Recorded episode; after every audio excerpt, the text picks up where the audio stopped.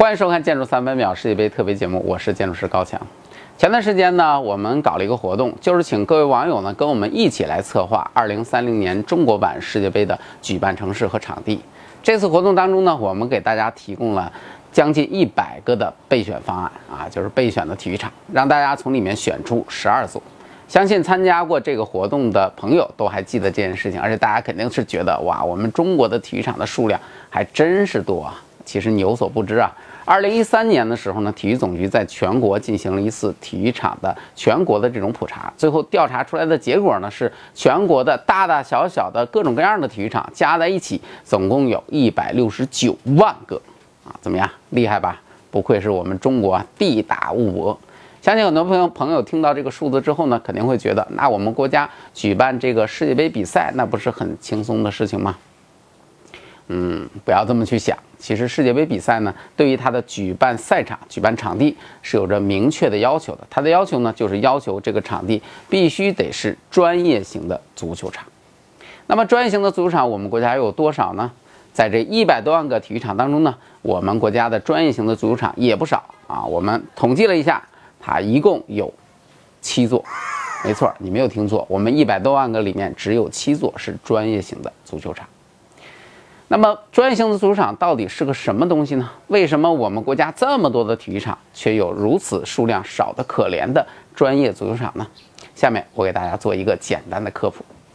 大家看啊，这是我们精心搭建的一个场景啊，来模拟一下我们传统的体育场。传统体育场呢，其实非常的简单。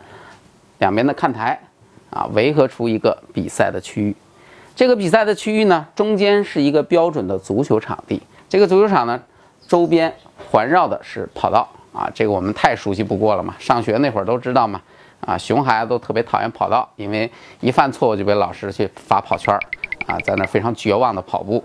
而足球场呢，就是我们的乐园，因为只要老师说你去足球场吧。那基本上就是放你随便去玩了，所以这种场地呢，大家相信大家都很熟悉。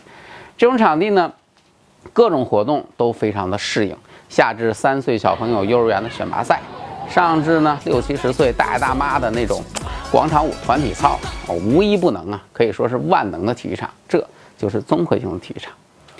那么专业足球场又是什么样的呢？专业足球场专业嘛，很简单，那就是只有足球场，没有跑道。别看这一小小的区别，实际上却有巨大的颠覆。当去掉了跑道之后呢，两边的看台被直接推到了足球场的边上。欢迎我们的群众演员入场啊。进到了足球场的边上之后呢，实际上在第一排的观众就会距离足球场非常的近。到底有多近呢？我们来看一下这张图。实际上呢，专业的足球场跟普通的综合性的体育场，它的长边的距离可以足足缩减百分之四十。也就是将近七十米啊，单边有足足有三十五米的距离，而短边方向呢，它总共可以缩减百分之二十，也就将近四十米。所以这是什么概念？这个概念就是说，坐在第一排的观众距离这个球场的队员如此之近，近到以至于他有可能真的能够看清这个队员的内裤是什么颜色哦。啊，当然，这个队员有可能也不穿内裤。啊，不仅如此，当把这个。呃，常规的这个体育场的跑道去掉之后，取而代之的实际上是我们的看台。那么在这种情况之下呢，原来位置不好的地方都变成了看台，变成了最好的看台，而原来好位置的看台也依然存在。因此呢，这种专业型的足球场的看台好位置简直是多的数不过来。不仅如此，在南北方向，原来根本就没有人愿意买。啊，你说看看比赛的时候，谁愿意坐在这样的一个位置呢？什么都看不见。但是专业型的足球场就不一样了，当你坐在这个位置的时候呢，你是紧邻着球门的啊，这种感觉是不一样的。当对方打门的时候，你想那个球门射进来的时候，你是什么感觉？你几乎都能感觉到那个球扑面而来的威风啊！还不仅是这样，实际上呢，专业足球场在啊。两边的看台进来之后呢，由于设计的原因，它的整体的坡度其实都会变陡，这样呢，整个专业足球场就会非常的拢音。那在这种球场看球赛的感觉是非常的刺激的，因为它的声音的回响会非常的大。因此呢，我强哥郑重建议啊，去这种专业球场去看比赛的朋友，最好心脏病朋友最好不要去，因为有可能会被吓死。而熊孩子呢，也最好不要去，因为有可能会被打死。当然，这些也不算。实际上，专业足球场呢，由于它的占地更小、规模更小，因此它的整体的建筑造价其实是更低的。当然，经济上也不算什么。实际上，专业足球场还有一个最最最最好的一个特点，那就是它其实是最适合举办明星演唱会的地方。只有在专业足球场去看明星演唱会，你才能真正的体会到什么叫做零距离，什么叫做无边际，什么叫做疯狂，什么叫做 out of control。那么这么看来呢，如果能够去专业足球场去看比赛的，相信是非常幸福的。因此，我们上海的人就很幸福。上海呢，是我们国家最早开展足球运动的城市。在一八九五年的时候呢，从圣约翰书院开始，就开始进行了现代足球运动的普及。那么到今天为止呢，已经过了整整一百二十三年的时间。那么在这一百多年的时间里面呢，上海滩此起彼伏，各方势力你方唱罢我登场，不变的唯有那句话：去虹口看球赛。虹口，上海滩最具传奇的地区之一。从虹口娱乐场到虹口体育场，最后到虹口足球场，虹口一直都很红。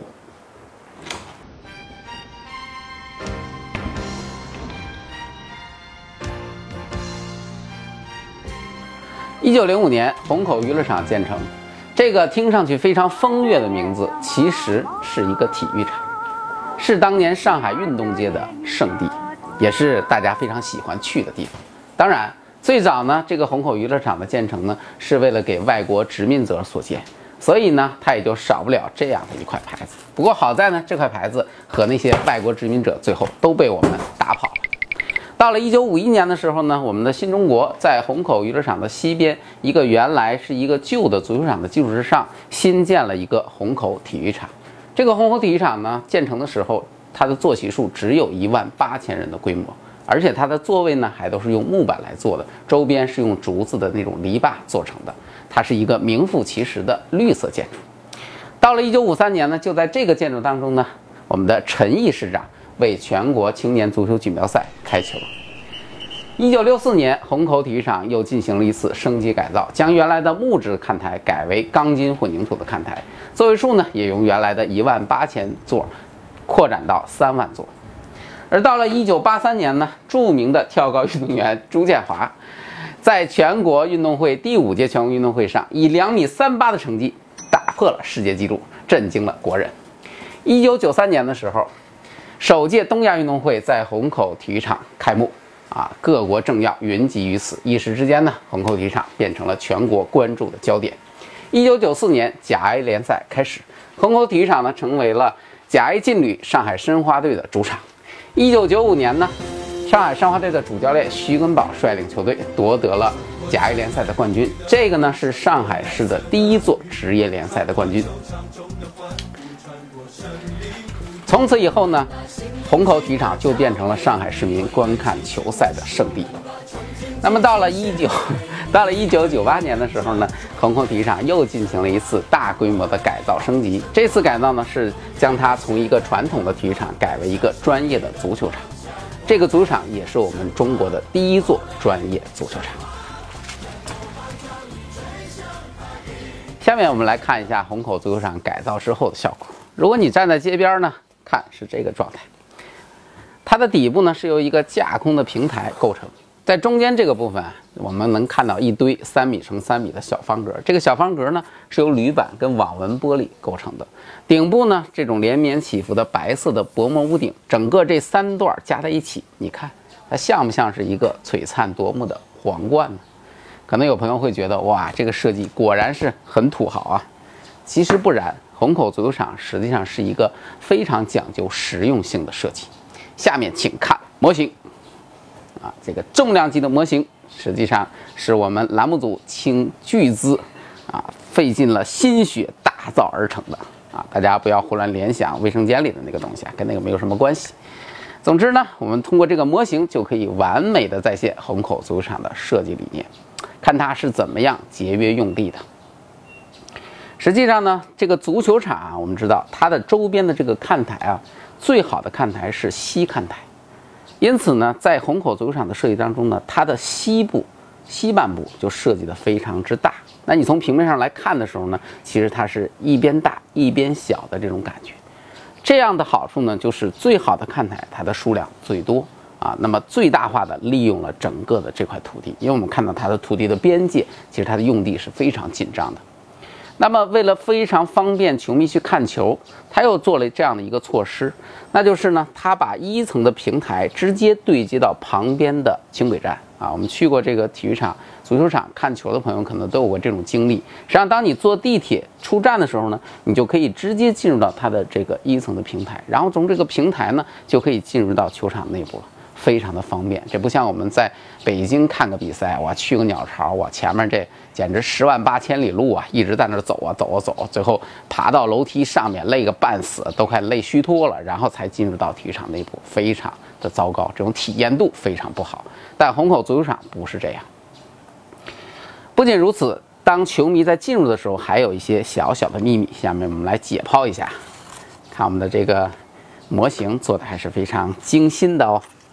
把看台拿掉，我们可以看到一层的设施。实际上呢，当球迷从一层的平台进入足球场的时候，它的周围都是一些商铺啊，都是一些商业。这些商业的内容呢，除了一些销售以外呢，另外还有一些球类运动的一些商业运营。那么实际上，虹口足球场的商业运营，它的收入比例已经占到它全年营收的百分之五十五以上，这个成绩还是属于不错的。那么，除了在上层的这种动文章，我们还要考虑地面的汽车的机动车的交通怎么办？最头疼的无非就是停车场。按正常情况下，建这么大的一个体育场，我们可能是要下挖去做一个巨大的地下车库。但是当时呢，在改造期间呢，由于时间跟资金不允许，因此呢，虹口足球场采用了另外一种方式。OK，那就是它在架空的这个平台的下面。实际上呢，把一层的地面向下沉，利用这个空间做出了三层的夹层。这个夹层呢，用来解决停车的问题，非常的完美。那么虹口足球场呢，经过这样的一次改造，实际上呢，最终形成了一个很好的观看比赛的效果。啊，那么上海申花的球迷去虹口足球场看球赛的现场。会感觉到那种极其热烈的程度。当然，我们也听说上海申花那边还有一个球场 DJ，那个更是火爆啊，就不用说了。去看过球赛的人才知道。尽管如此，这次改造呢，由于缺乏国际经验，因此呢，在2007年的时候，虹口足球场又进行了一次被迫性的改造。那么那次改造是为什么呢？是为了迎接这个足球场。有史以来最为重要的一次赛事活动，那就是2007年的女足世界足球锦标赛，女子足球世界锦标赛是这样的一个比赛。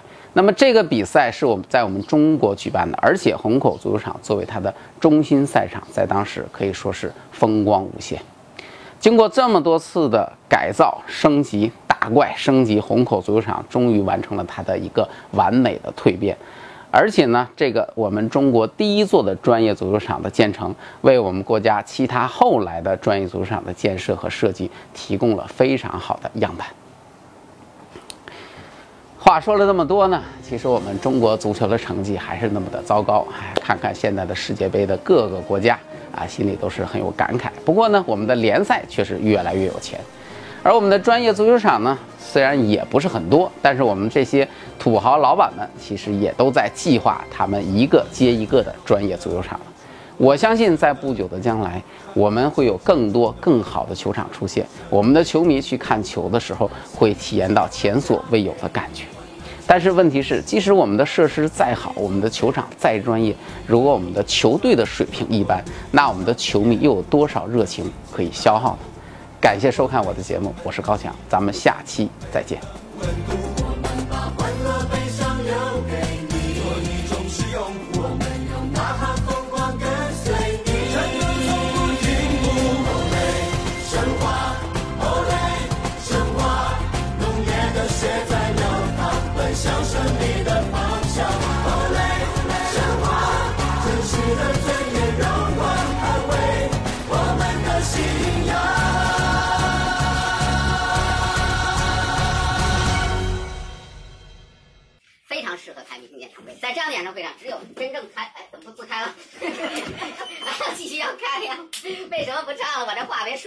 这该怎么办呢？非常的紧，你们为什么不上呢？哎呀，气死我了！欢迎收看《建筑三》，容量够吗？